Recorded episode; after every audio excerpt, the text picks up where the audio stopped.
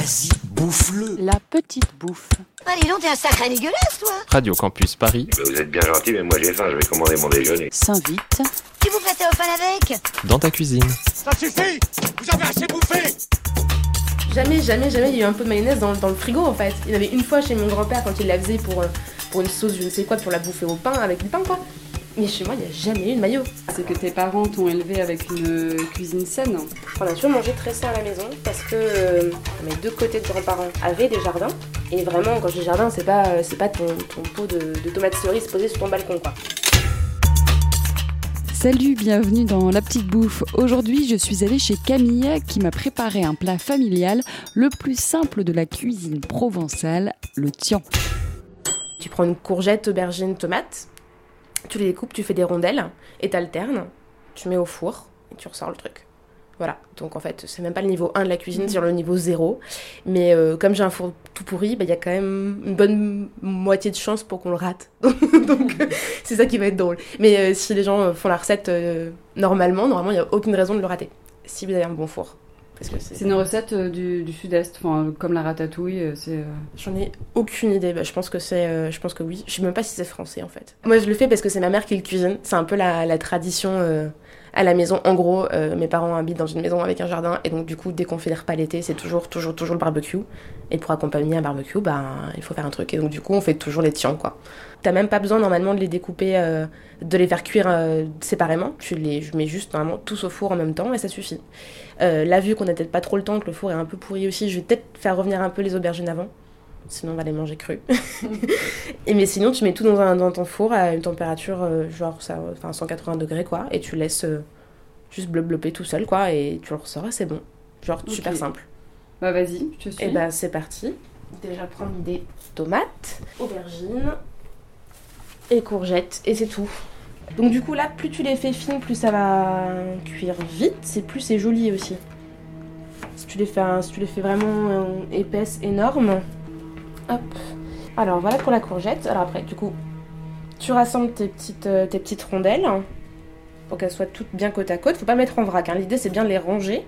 Donc on les met pas à plat, on les met vraiment Ah non, euh, non, sur la tranche. Faut le mettre sur la tranche comme si, euh, bah je sais pas, comme des jetons de. Ouais, c'est ça. Comme des jetons Ouais. de poker, pour décrire un peu, comme c'est de la radio, c'est un peu compliqué. Euh, comme des jetons de poker, en fait, que tu mettrais sur la tranche debout. Alors, du coup, les tomates, C'est joli en tout cas. bah, c'est c'est aussi la, la, C'est la super tout, euh, esthétique. Hein. c'est la tout charme. Tu vois, tu fais croire. ratatouille, ça fait un gros gloubi-boulga. C'est et là, ça. Ça, ça peut être vraiment élégant. Hop, alors du coup, on va faire notre aubergine qui est vraiment énorme. Vous ne le voyez pas, mais elle est totalement disproportionnée par rapport à la courgette et la tomate. Et je pense qu'on va la faire revenir un petit peu quand même avant parce qu'elle a pas l'air euh, de dure à cuire.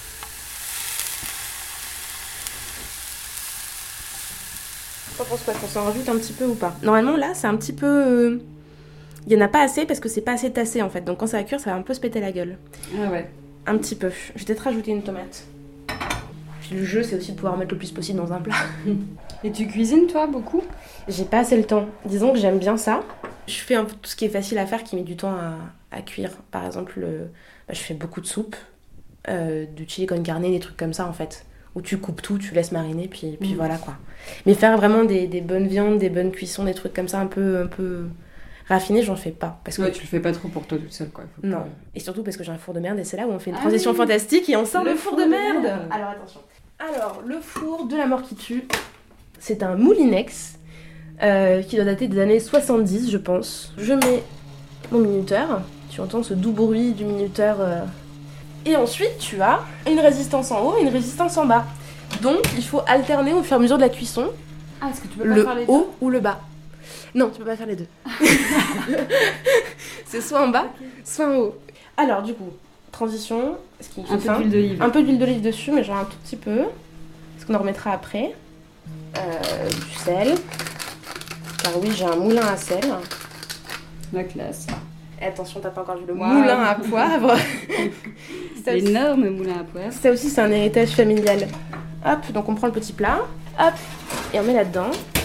L'idée, c'est de les ramollir pendant, je pense, là, bien 20-30 minutes. Et après, on, on changera le, le petit bouton pour les faire griller un peu dessus. Il n'y a pas de prénom, ce four, je jamais appelé. La petite bouffe, c'est fini pour aujourd'hui. On se retrouve très vite pour une nouvelle recette sur Radio Campus Paris. D'ici là, vous pouvez évidemment retrouver les ingrédients du Tian et le podcast, ainsi que toutes les autres recettes sur le site radiocampusparis.org. Bon appétit. C'est propre, c'est sain. C'est rien que de naturel.